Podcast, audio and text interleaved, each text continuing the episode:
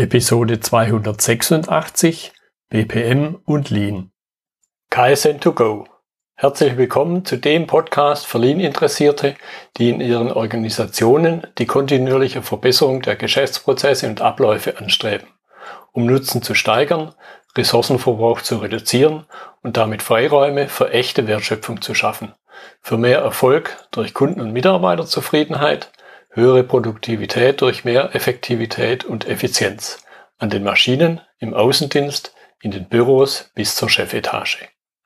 Heute habe ich Björn Richardshagen bei mir im Podcastgespräch. Er ist Experte für modellbasiertes Prozessmanagement. Hallo Björn. Hallo Götz. Ja, schön, dass du dabei bist. Ich habe schon ein kurzes Stichwort zu dir gesagt, aber stell dich gern noch ein bisschen intensiver den Zuhörern vor. Gerne. Äh, ich bin der Björn, ähm, bin ein Kind des Ruhrgebiets, habe irgendwann mal in einem Industrieunternehmen eine kaufmännische Ausbildung gemacht mit einem berufsbegleitenden Studium, erst BWL, dann Wirtschaftsinformatik, dann nochmal BWL und beschäftige mich äh, beruflich ganz viel mit Fragen der Unternehmensorganisation, mit Prozessen, mit äh, technischen Workflows, also Stichwort Prozessautomatisierung und Prozessdigitalisierung und das alles basierend auf Modellen, die eben nicht nur grafisch einen Prozess darstellen, sondern im besten Fall auch noch maschinell ausführbar sind. Mhm. Genau, und um vielleicht noch ein bisschen ganz intensiv in das Thema einzusteigen, weil vielleicht nicht jeder mit dem Begriff BPMN vertraut ist, so ein paar Sätze von dir. Was ist das überhaupt? Wie ist das entstanden? Ja, also ähm, die Modelle, von denen ich gerade sprach, da, die kann man halt mit gewissen Modellierungssprachen beschreiben. Ähm, eine dieser Modellierungssprachen nennt sich BPMN, das ist die Business Process Model and Notation. Das ist ein Modellierungsstandard, der so vor gut 15, 20 Jahren bereits äh, entwickelt wurde. Ähm, der Erfinder äh, heißt äh, Stephen White ähm, und diese, diese Notation, die er da erfunden hat, ist wie gesagt eine grafische Darstellung des Prozesses, äh, die aber eben halt auch geeignet dafür ist, maschinell ausgeführt zu werden, durch IT-Systeme ausgeführt zu werden. Mhm. Ähm, dieser Modellierungsstandard ist veröffentlicht worden mittlerweile von der Object Management Group und ist im Grunde der de facto Modellierungsstandard für Prozesse heutzutage ähm, und verdrängt äh, so andere Modellierungsstandards, die mhm. man vielleicht so kennt. Vielleicht kennt der eine oder andere EPK oder irgendwelche Flussdiagramme oder andere Notationen, die man früher mal genutzt hat, um visuell Prozesse darzustellen. Die BPMN kann dann ein bisschen mehr, hat ein bisschen weitere Einsatzszenarien als so klassische Darstellungsformen für Prozesse. Ähm, genau. Und damit beschäftigen wir uns ganz viel, aber es gibt auch noch andere Modellierungsstandards, die ähnliche Eigenschaften haben, aber zur Darstellung von Prozessen ist für uns das Thema BPMN ganz wichtig. Mhm. Ja, und jetzt äh, in dem Vortrag, den ich auch von dir gehört habe, der im Grunde ja auch der Anlass für unsere, für unsere Episode jetzt ist, da kam dann hinterher noch 2.0 und da sollte man, glaube ich, auch nochmal drüber reden. Man, alle, wir kennen alle Web 2.0, Web 3.0, Industrie 4.0. Was steckt jetzt hinter dem 2.0, was BPM angeht? Ja, also wie gesagt, es ist ein veröffentlichter Standard ähm, und der hat sich über die Jahre weiterentwickelt. Der, also wie das halt ist bei diesen Versionsnummerierungen, ähm, das ist jetzt in dem Fall nicht einfach nur ein Buzzword, äh, sondern es ist mhm. tatsächlich äh, der, der Zähler für die Version dieser Modellierungssprache, die jetzt auch schon einige Jahre alt ist. Also die Version 2.0 ist schon einige Jahre alt. Ähm, das äh, soll nicht heißen, dass da keiner mehr dran arbeitet, sondern das ist vielmehr ein Indikator dafür, dass äh, diese Modellierungssprache sehr reif ist. Mhm. Ihre Ausdrucksstärke ist offenbar ausreichend, äh, so dass in der Anwendung da keine Probleme mehr entstehen. Ähm, ursprünglich, wie gesagt, ähm, in der frühen Phase dieser Modellierungssprache war es zunächst mal eine reine visuelle Darstellung und über diverse Einflüsse aus der IT, aus den Ingenieurwissenschaften, aus, ja, aus den Organisationswissenschaften ähm, sind diese Versionen weiterentwickelt worden, bis man dann jetzt auch so, ja, ich möchte fast sagen, das letzte Pattern, das man in Prozessen und Workflows haben konnte, damit auch ausdrücken kann. Mhm.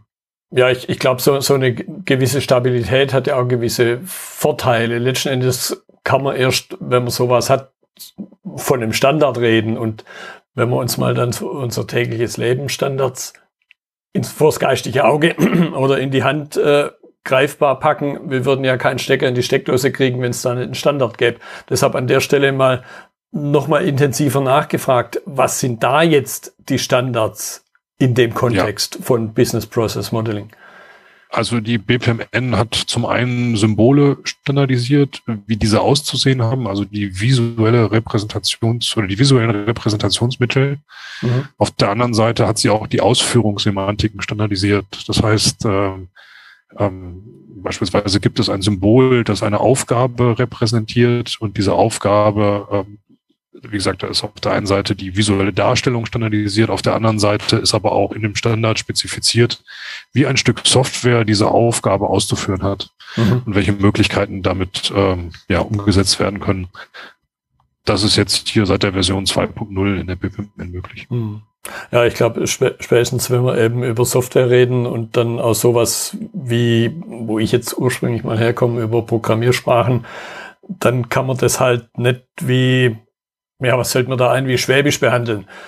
Kann man zwar verstehen, aber jetzt eine Maschine damit zu füttern, könnte sein, dass sie sich schwer tut. Genau, die braucht halt die Standardisierung, die braucht bestimmte ja, Vereinbarungen in der Sprache, damit sie halt die Dinge interpretieren kann. Und das ist eben, ja, wie gesagt, der Standard. Also mhm. ähm, ich äh, kann dem IT-System sagen, hier gibt es einen Task und dann weiß das IT-System, was es mit diesem Task zu tun hat. Mhm. Ähm, und das ist halt die Vereinbarung, die man mit Hilfe einer solchen Spezifikation ja, definiert. Ja, ja und, und spannend finde ich eben diese, ja, nennen wir es mal Dualität. Einmal dieses maschinenausführbar und dann aber eben, und da bin ich auch ein großer Fan davon, eine Sache, die ich aber als auch als Mensch verstehe. Weil natürlich kann man jetzt sagen, ein XML kann ich als Mensch auch lesen, wenn ich mich ganz tief reingrabe, aber es macht nicht wirklich Spaß. Ja, das ist mit Sicherheit die Stärke der BPMN äh, und äh, auch äh, der Grund, warum die BPMN sich so erfolgreich entwickelt hat in den letzten ja, zwei Dekaden, kann man ja schon sagen. Mhm. Ähm, aufgrund der visuellen Darstellung habe ich eben die Möglichkeit, nicht technische Stakeholder in die Diskussion mit einzubeziehen, einen Prozess transparent zu machen, nachvollziehbar zu machen für jemanden, der eben nicht Softwareentwickler oder Techniker ist. Auf der anderen Seite ist die Spezifikationssprache mittlerweile halt an einem Punkt, wo ich auch die ausgeklügelsten technischen Pattern damit ausdrücken kann, ähm, so dass ich eben auch hinreichend genau bin für eine softwaregestützte Ausführung dieser mhm. Prozesse. Mhm. Ähm, beides ist möglich und äh, wie gesagt, das ist der Erfolg eigentlich dieser Modellierungssprache. Ich kann nämlich auch diese beiden Welten miteinander verheiraten. Also ich äh, in meiner Beratungspraxis ist es üblich, dass der Softwareentwickler eben mit dem Fachbereichsmitarbeiter an einem Tisch sitzt und die entlang dieser Modellierungssprache über den Prozess reden und aufgrund der vereinbarten Sprachkonstrukte, die diese Spezifikation eben mitliefert, sich dann tatsächlich auch gegenseitig verstehen. Ich bin sicher, der eine oder andere kennt diese Szenarien, dass man also sich zur Technik rennt und die nicht verstehen, was man von einem will. Und wenn die Gegenfragen stellen, gegebenenfalls der Fachbereich nicht versteht, welche technischen Hintergründe sich hinter der Gegenfrage verbergen. ähm, und das haben wir ein Stück weit aufgehebelt mit dieser mhm. Modellierungssprache. Also was heißt wir? Also wir in unserer Praxis, aber ja. der Standard gibt einem da ausreichend Mittel, diese Problemlage ein Stück weit zu entschärfen. Ja, das kann ich definitiv aus meinem früheren Leben als Softwareentwickler bestätigen. Schon allein Softwareentwickler und Hardwareentwickler, obwohl sie beide Entwickler sind, sprechen nicht immer die gleiche Sprache und tun sich manchmal echt schwer. da, ja, da, ich, äh, vielleicht eine kleine Anekdote. Ich äh, habe einen Kunden schon zwei, drei Jahre her, ähm, wenn sich da ein Softwareentwickler und ein Fachbereichsmitarbeiter auf dem Flur getroffen haben, dann war so eine nicht ausgesprochene ähm, Verhaltensweise, man guckt einfach rechts unten auf die äh, Fußleiste. Da muss man sich gegenseitig nicht angucken und man muss auch nicht miteinander reden. Ja. Ähm, das waren natürlich ziemlich verhärtete Fronten ähm, in einer Welt, die zunehmend durch Software definiert wird und wo Software wesentliche Teile der Wertschöpfung ja.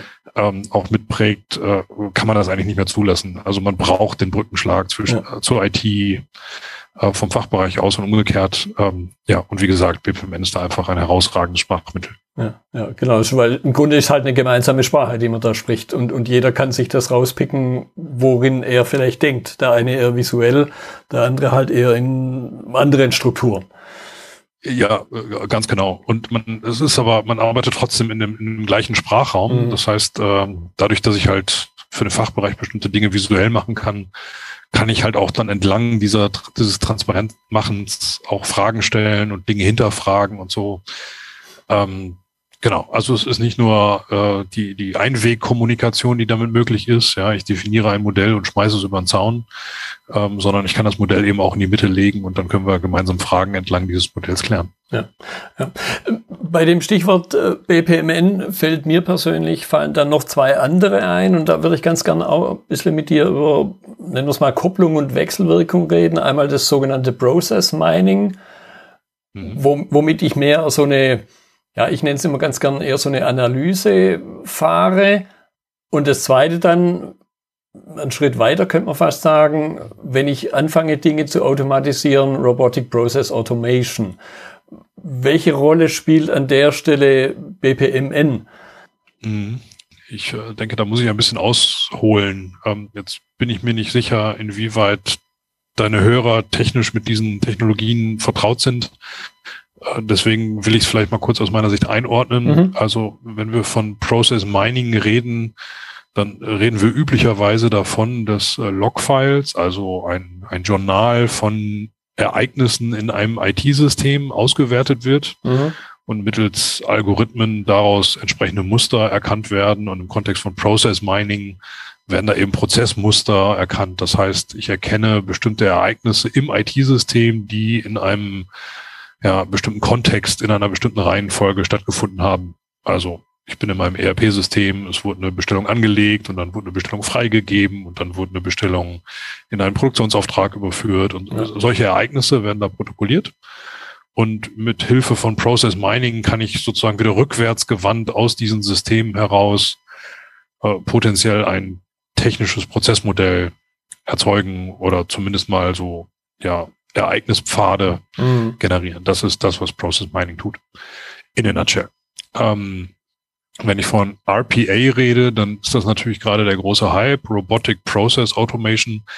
Der Begriff führt da ein bisschen meines Erachtens in die Irre, denn eigentlich ist es eine Robotic Task Automation.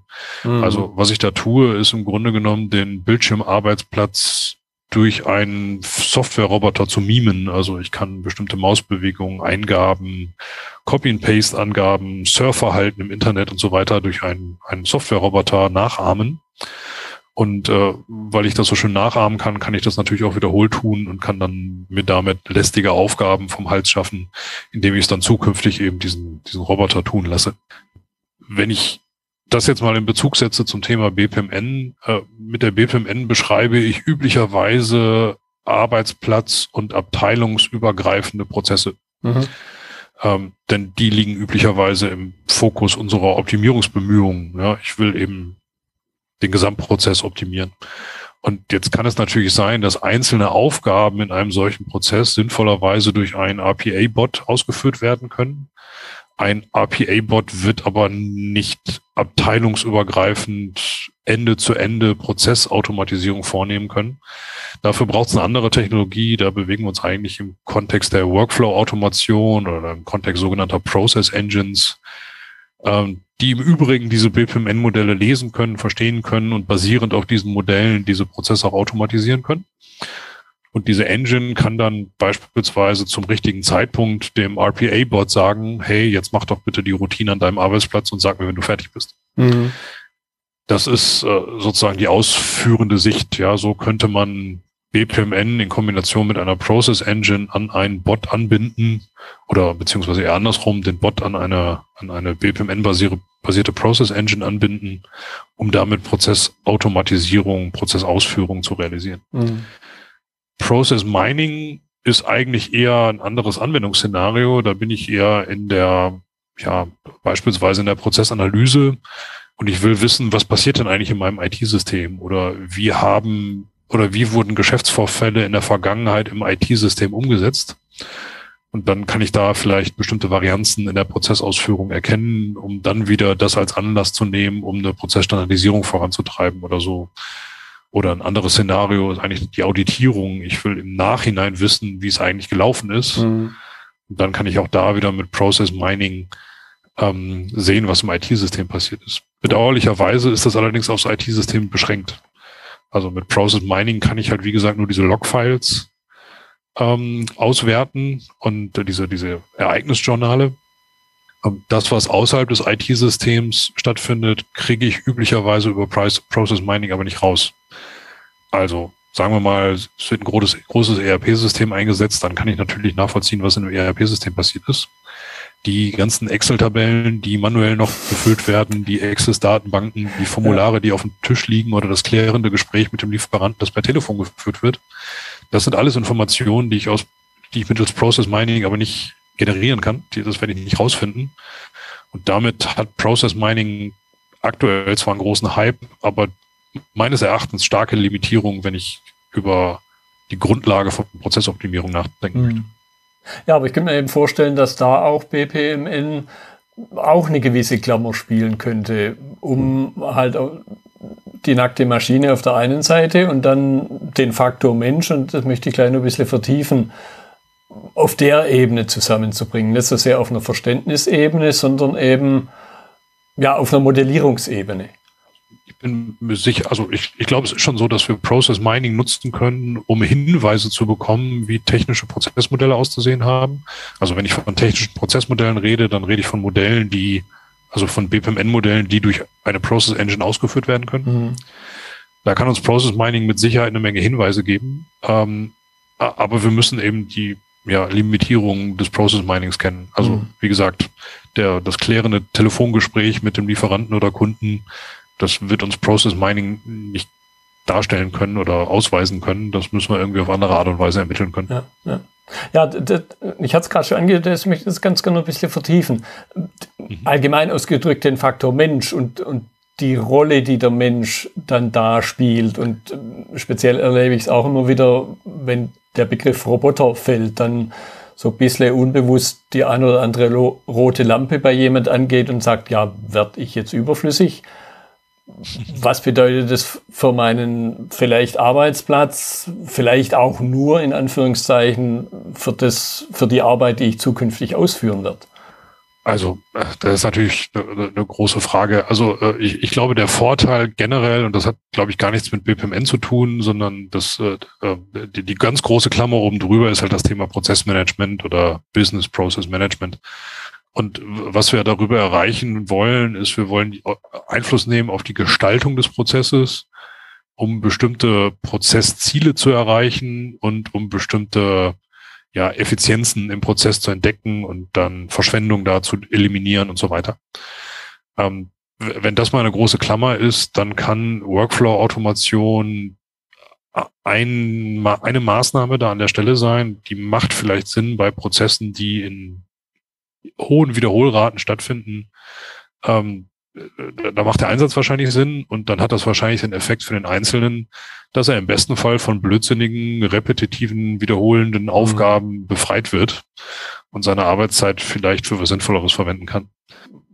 Wenn wir darüber reden, ob dadurch ein Arbeitsplatz verloren geht, sehe ich ehrlich gesagt nicht, denn wir brauchen jemanden, der mitarbeitet, diese Prozesse zu gestalten, ähm, wir brauchen immer noch die Fachkenntnis, also die Bewertung, ob das, was durchgeführt wurde, eigentlich okay ist oder nicht okay ist. Mhm.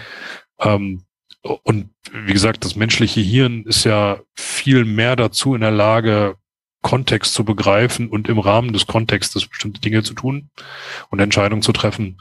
Ähm, da ist die IT, also vielleicht kann die IT das schon, aber der Einsatz ist an der Stelle noch unwirtschaftlich. Mhm.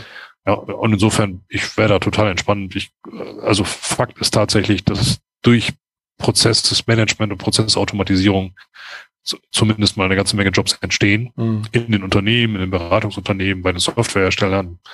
Ähm, dass da jetzt die große Rationali Rationalisierungswelle stattfindet, äh, kann ich nicht richtig erkennen. Nee.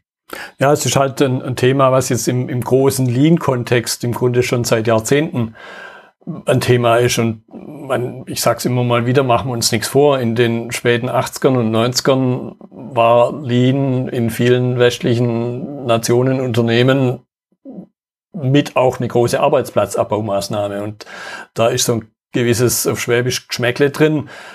Selbst wenn jemand das aktiv gar nicht erlebt hat, trotzdem irgendwie hat sich sowas festgesetzt. Ah, ich will das gar nicht in Abrede stellen. Also ich glaube schon, dass da auch Ängste entstehen können. Die Frage ist, inwieweit sie begründet sind. Ich glaube, man muss dann Angst haben, wenn man, ähm, ja, wie soll ich sagen, wenn man sich nicht flexibel genug auf das mhm. Neue irgendwie einstellen möchte. Ähm, wenn man seinen Job darin versteht, ähm, acht Stunden am Tag eine Schraube in ein Bohrloch zu drehen ähm, und das sozusagen der, der Arbeitsumfang ist, ja, okay, das wird sich wahrscheinlich verändern und da hätte ich, glaube ich, Angst um meinen mhm. äh, Arbeitsplatz. Ähm, wenn ich aber weiß, ähm, warum die Schraube in das Bohrloch rein muss und welche Probleme da entstehen können und wie ich die Probleme beheben kann und ich mich nicht nur mit einem Bohrloch und einem Gewinde beschäftigen kann, sondern im Zweifel auch mit allen anderen, ähm, dann werden wir, glaube ich, also solche Leute werden wir immer brauchen. Die Frage, ob wir ist, ob wir die in der großen Anzahl brauchen werden. Ich glaube, dass das Jobprofil sich schon verändern wird. Mhm. Aber in Summe kann ich in den Branchen nicht erkennen, dass wir jetzt zu Tausenden der Arbeitsplätze abschaffen. Da, das ist nicht der Fall. Aber Jobprofile ändern sich. Das mhm. ist gar keine Frage. Also man muss schon aktuelle Qualifikationen haben. Ja, und ein Stück weit sicher kann man selber dafür sorgen, aber wenn es dann um sowas wie Arbeitskräftemangel geht, dann ist im Grunde auch ein Arbeitgeber ein Stück weit ja in der Pflicht, halt dem Rechnung zu tragen und halt auch Weiterbildung als ein, ein Mittel zu nutzen. Also mit Sicherheit. Also ich glaube, es gibt immer ein, eine, eine Gruppe von Mitarbeitern, denen muss man dann Unterstützung anbieten. Ähm, ich glaube aber auch, dass es eine ganze Menge, ähm, also dass es große Teile der Belegschaft gibt, die aus Eigenantrieb heraus sich mit neuen Themen beschäftigen wollen. Und dann finde ich es schon fast eine Leistung, das nicht abzuwirken. Mhm. Ja, also dass man den Leuten dann eben den Raum auch gibt. Ähm, und das äh, trägt ja auch dazu bei, dass, dass gewisse Innovationen überhaupt erstmal umgesetzt werden können. Ja, wir brauchen in der Regel eine gewisse Anteil der Belegschaft, um bestimmte Themen umsetzen zu können. Wenn einer was weiß in einem 1000-Mann-Unternehmen, wird die eine Person im Zweifel nichts umsetzen können. Mhm. Ja, aber wenn zehn schon mal oder 100 schon mal in einem 1000-Mann-Unternehmen was wissen, dann ist es halt sehr wahrscheinlich, dass es auch zu einer Veränderung in dem Unternehmen äh, äh kommen wird. Und ähm, ja, also, also das ist ja eine alte Wahrheit, ne? Also ähm, jeder Cent in die Belegschaft, also in die Weiterbildung der Belegschaft, der wird sich am Ende rentieren. Und dann fällt mir dieser Witz ein, ähm, ähm, wo der Finanzer den Chef fragt, was passiert eigentlich, äh, wenn wir das die Fortbildung bezahlen und derjenige ja. verlässt unser Unternehmen und der Chef dann sagt, ja, und was passiert, wenn wir sie nicht bezahlen und er bleibt. Genau. Ähm, ich glaube, das skizziert diese Problemlage ganz gut. Also ja. Ja. ja. Jetzt würde ich natürlich, mein, wir, wir haben jetzt äh, spannende Fragen im Grunde diskutiert, aber wir haben die Klammer zwischen Lean und BPM, BPMN noch gar nicht äh, geschafft und das ist der Titel unserer Episode. Und jetzt mal vielleicht auch die provokante Frage, A, welche Rolle spielt Lean bei BPMN und wird jetzt Lean unterm Strich dann vielleicht gar nicht mehr benötigt mit seinen Elementen und Konzepten? Ich glaube, dass Lean auch für das Thema BPMN essentiell ist. Ähm, es gibt so einen Spruch bei uns in der Branche und äh, diejenigen, die meinen Vortrag da, oder du hast ja meinen Vortrag da auch gehört, mhm. da geht es ja auch darum, ja, wenn Sie einen Scheißprozess digitalisieren, dann digit haben Sie nachher einen digitalen Scheißprozess. Ähm, und ich glaube, es braucht genau das Kompetenzprofil der Lean-Leute, sowas zu verhindern. Mhm. Ähm, wir merken in den Automatisierungsprojekten, dass wir ganz häufig vermeintlich auf klare Prozesse treffen. Und mhm. wenn wir dann ein paar Fragen stellen, dann ähm, stellt sich erstmal heraus, an welcher Stelle Prozesse unsinnig sind oder viel zu aufwendig irgendwie umgesetzt werden sollen. Ähm, wenn ich jetzt Lean verstehe als einen Ansatz, um Verschwendung im Prozess zu digitalisieren, ist es eigentlich die Voraussetzung dafür, ja. dass ich äh, sinnvoll Prozesse gestalten, digitalisieren, automatisieren kann. Ähm, alles andere ist eigentlich nur Technikverliebtheit. Ja. ja. also ich muss immer auch konzeptionell an die Prozesse ran. Und ich glaube, da könnten Leute, die im Lean-Umfeld Kompetenzen haben, total wertvollen Beitrag leisten. Ja, ja. Gut. Eine Frage, die ich immer auch ganz gern stelle, das ist das Thema nach der Weiterentwicklung. Ich meine, das 2.0 lässt ja schon vermuten, da hat schon mal in irgendeiner Form eine Weiterentwicklung stattgefunden. Du hattest es ein bisschen angedeutet. Ich gucke dann jetzt gern immer noch einen Tick weiter in die Zukunft. Was ist so vielleicht deine Prognose, wie sich das Thema weiterentwickelt? Was erkennt man vielleicht schon oder was kann man sich auch mal noch vage nur vorstellen? Ja, also äh, jetzt mal ganz hart an der BPMN gesprochen. Ähm, die BPMN liegt aktuell vor in der BPMN Version 2.0.2 und da gab es jetzt die letzte Änderung, wenn ich mich recht entsinne, 2013. Mhm. Ähm, also die ist jetzt neun Jahre alt und äh, soweit meine Fühler in die Object Management Group reichen, erkenne ich nicht, dass da aktuell ein Versionsupdate anstehen würde oder dass da überhaupt jemand dran arbeiten würde. Ähm, dieser Standard ist einfach sehr reif. Mhm. Wie entwickelt sich das trotzdem weiter? Ähm, also basierend auf den Erfahrungen und so, die man gesammelt hat mit der BPMN, äh, hat man festgestellt, dass dieses Konzept zwischen visueller Darstellung von ABC und der, aus, der dazugehörigen Ausführung von ABC, ähm, dass das ganz gut funktioniert. Und so sind weitere Modellierungsstandards entstanden, die jünger sind. Äh, einer, ein Standard heißt beispielsweise DMN, das ist die Decision Model and Notation, äh, ein Standard, mit dem ich Entscheidungen modellieren kann. Mhm. Und äh, auch hier kann ich diese visuelle Entscheidungsmodellierung am Ende technisch ausführen durch Softwareprodukte. Ähm, also mit anderen Worten, die Erkenntnisse oder die Weiterentwicklung von BPMN war eigentlich die Erkenntnisse zu, zu transferieren auf das Thema Entscheidungen und eine noch etwas jüngere Entwicklung ähm, auf die Fallbearbeitung. Da muss ich vielleicht kurz erklären, was mit Fallbearbeitung gemeint ist. Wenn ich von einem BPMN-Prozess rede, dann weiß ich üblicherweise, wenn ich den Prozess beginne, welche Aufgaben unter welchen Bedingungen in welcher Reihenfolge auszuführen sind. Das definiere ich in einem BPMN-Modell. Wenn ich von Fallbearbeitung rede oder von Case Management, dann weiß ich das häufig am Anfang noch nicht. Mhm. Also stellen Sie sich vor oder stellt euch vor, wir, wir kommen in die Notaufnahme eines Krankenhauses und dann wollen wir eben nicht getriggert durch das Hindurchtreten durch die Eingangstür ähm, zunächst zum Röntgen müssen und dann äh, ein Gips und dann vielleicht noch eine, ein MRT und was man da alles noch so tun kann, sondern wir wollen eigentlich, dass jemand mit Fachkenntnisse den Fall entscheidet. Mhm. Also der schaut uns an, der macht eine äh, Anamnese und äh, daraus abgeleitet trifft er die Entscheidung, welche entsprechenden Tätigkeiten jetzt notwendig sind. Und das kann ich in der BPMN gar nicht darstellen. Da gibt es eine weitere Modellierungssprache zu, die nennt sich CMMN, Case Management Model and Notation. Und auch da wiederholt sich dieses Pattern. Ich habe eine visuelle Darstellung meiner Fallbearbeitung und das Potenzial, das technisch auszuführen. Mhm. Also äh, die Weiterentwicklung sozusagen, da sind andere Modellierungssprachen raus entstanden, die aber diese Grundkonzepte geerbt haben und die weiterverfolgen. Mhm. Und, und dann quasi auch darauf aufsetzen und, und ich dann eben die Sprache an sich, um es mal so zu nennen, erweitere, mein Wortschatz im Grunde erweitere, oder? Ja, so, so kann man das, glaube ich, sagen, genau. Mhm. wenn man jetzt nochmal ein paar Schritte weitergeht, ähm, wenn ich einen Prozess oder eine Entscheidung oder einen Fall ähm, technisch ausführen kann, dann entstehen da ja Daten. Und mit diesen Daten kann ich ja über die Zeit auch wieder Dinge lernen. Mhm. Also ähm, mal als Beispiel, äh, wir haben eine Versicherung begleitet, ähm, da ging es darum, wenn ähm, also große, Schä also so, äh, die reden von Kumulschäden, ja, also wenn irgendwie ein Sturm durch irgendeine Wohnsiedlung fe äh, mhm. fegt, dann melden sich da eben 300 Häuslebauer äh, oder Hausbesitzer äh, gleichzeitig bei der Versicherung und sagen, hey, ich habe jetzt hier einen Schaden, der muss reguliert werden. Ähm, und die Entscheidungen, die da getroffen werden, die kann man dann auch irgendwann äh, vorwegnehmen. Also ähm, dass bestimmte Schadensfälle oder wie soll ich sagen, bestimmte Umstände, die da beschrieben werden, ähm, wenn die dreimal der Sachbearbeiter auf gleiche Art und Weise entschieden hat, mhm. dann ist halt davon auszugehen, dass in den Fällen 4, 5, 6 und 200 die, auch die gleiche Entscheidung stattfindet. Mhm. Und dann brauche ich die gar nicht mehr einem Sachbearbeiter vorlegen, sondern ich kann daraus lernen. Ja? Also ich kann mhm. so, ein, so selbstlernende Systeme basierend auf diesen Informationen und auf diesen Daten äh, auch entsprechend weiterentwickeln.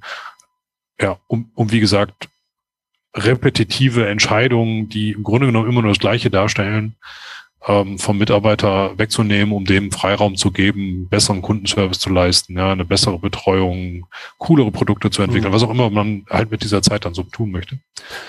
Ähm, also ähm, die Modellierungssprache und dann plus Daten, das ist, glaube ich, das, was noch eine ganze Menge Potenzial hat in ganz vielen Branchen. Hm, okay. Ich glaube, eine ne weitere Frage, die sich der ein oder andere jetzt stellt, wenn, wenn er vielleicht so sein eigenes Geschäft am geistigen Auge vorbeiziehen lässt, äh, was in seinem Verantwortungsbereich so passiert, und einer denkt jetzt, hm, hört sich interessant an. Mhm. Wie steige ich in das Thema ein? Ist dann, glaube ich, eine Frage, die oft als nächstes kommt. Ja, das ist eine gute Frage. Ähm, also da gibt es natürlich zahlreiche Möglichkeiten. Der oder diejenige könnte mich anrufen. der oder diejenige könnte auf unsere Webseite gehen, mhm. äh, minautics.com. Ähm, auf dieser Webseite würde er beispielsweise Schulungsangebote finden. Also wir bieten beispielsweise zum Thema BPMN äh, eine Schulung an, wo wir einmal in diese Notation einführen, aber dann auch Ausblick geben auf Automatisierungspotenziale und so oder aber auch, wie nutze ich die BPMN im Kontext der Prozessdokumentation, wenn ich eher so sie, sie einsetzen möchte im Kontext eines Managementsystems oder für irgendwelche Freigaben, Zertifizierung und so. Ähm, das behandeln wir beispielsweise da. Ähm, ansonsten gibt es auch eine ganze Menge Informationen tatsächlich äh, im Internet. Ähm, die OMG-Webseite bpmn.org ist, wenn man Spezifikationen lesen mag, äh, sicherlich äh, interessant. Ich würde das eher so für diejenigen empfehlen, die Schlafstörungen haben. so eine Spezifikation liest sich irgendwie nicht so mega spannend, aber manche ernähren sich dem Thema auch so. Ähm, die Videoportale, Vimeo, YouTube, wie sie alle heißen, da gibt es mittlerweile auch zahlreiche Angebote, äh, die zumindest mal einzelne Aspekte dieses äh, Themenfeldes beleuchten. Oder aber ganz äh, aktuell, ähm, man besucht unsere Konferenz. Wir werden nächste Woche die Workflow Analytica in Berlin durchführen. Da geht es genau um diese integrierte Entwicklung von fachlichen und technisch ausführbaren Prozessen, welche Herausforderungen wir da haben, welche Möglichkeiten wir da haben. Da gibt's jede Menge Gesprächspartner. Ich bin ganz zufällig auch da. Mhm. Ähm, und äh, ja, würde mich da total freuen, mit äh, wem auch immer, der interessiert am Thema ist, äh, mich auszutauschen und äh, vielleicht noch weitere Hinweise zu geben. Ja. Ja, so, sowas ist definitiv eine gute Gelegenheit und letzten Endes ist ja auch eine Konferenz gewesen, auch wenn es eine etwas andere Konferenz war, wie wir beide jetzt ursächlich dann hier im Gespräch gelandet sind. Äh, ja, genau. Ich, äh, ich weiß gar nicht, ob es so anders ist tatsächlich. Also natürlich, äh, die Ausrichtung ist eine völlig andere, aber wir haben uns ja im Lean-Kontext kennengelernt. Mhm. Und auf dieser Konferenz äh, in der nächsten Woche, da geht es eben genau um das, äh, nämlich die Prozessoptimierung mhm. zu kombinieren mit der Prozessautomation. Je nachdem, aus welchem Bereich ich komme und mich diesem Thema näher, ist unsere Erfahrung, dass es dem einen oder anderen da was fehlt. Also die IT, die natürlich sehr technologieorientiert oder teilweise auch technologieverliebt an das Thema herangeht, ähm, die sehen die Möglichkeiten dieser Modellierungssprache und modellieren da was und haben dann einen automatisierten Prozess. Ähm, auf der anderen Seite die, die eher so aus einer Lean- und Organisationsecke kommen, die denken natürlich erstmal drüber nach, wie, wie sieht der Prozess aus, gibt es da entsprechende Optimierungspotenziale, können wir irgendwas eliminieren, können wir das Ding optimieren. Ähm, und die Kombination ist eigentlich das Spannende. Also mhm. diese, diese Prozessoptimierer zu haben, so nenne ich die jetzt mal, diese Gruppe, und die Prozesstechnologen zu haben. Und wenn die die Köpfe zusammenstecken, ähm, das hat, glaube ich, eine ganze Menge Potenzial. Und äh, ja, da so genau so ist die Workflow Analytica positioniert. Also mhm. da sind die Organisatoren und die Technologen äh, gleichermaßen willkommen. Ja. Ja, spannend. Gut, da, da werde ich einiges in die Notizen zur Episode mit reinpacken, wo dann die Zuhörer das nochmal gesammelt, die Links und so weiter finden und nicht selber sich auf die, auf, direkt auf die Suche machen müssen. Prima. Björn, ich danke dir für das Gespräch, für deine Zeit. Wieder, da wiederhole ich mich fast in jeder Episode, aber es sind jedes Mal wieder spannende Aspekte dabei. Deshalb nochmal vielen Dank. Gerne, gerne. Auf bald. Das war die heutige Episode im Gespräch mit Björn Richardshagen zum Thema BPM und Lean. Notizen und Links zur Episode finden Sie auf meiner Website unter dem Stichwort 286. Wenn Ihnen die Folge gefallen hat, freue ich mich über Ihre Bewertung bei iTunes. Sie geben damit auch anderen Lean-Interessierten die Chance, den Podcast zu entdecken. Ich bin Götz Müller und das war KSN2Go. Vielen Dank fürs Zuhören und Ihr Interesse. Ich wünsche Ihnen eine gute Zeit bis zur nächsten Episode. Und denken Sie immer daran, bei allem, was Sie tun oder lassen, das Leben ist viel zu kurz, um es mit Verschwendung zu verbringen.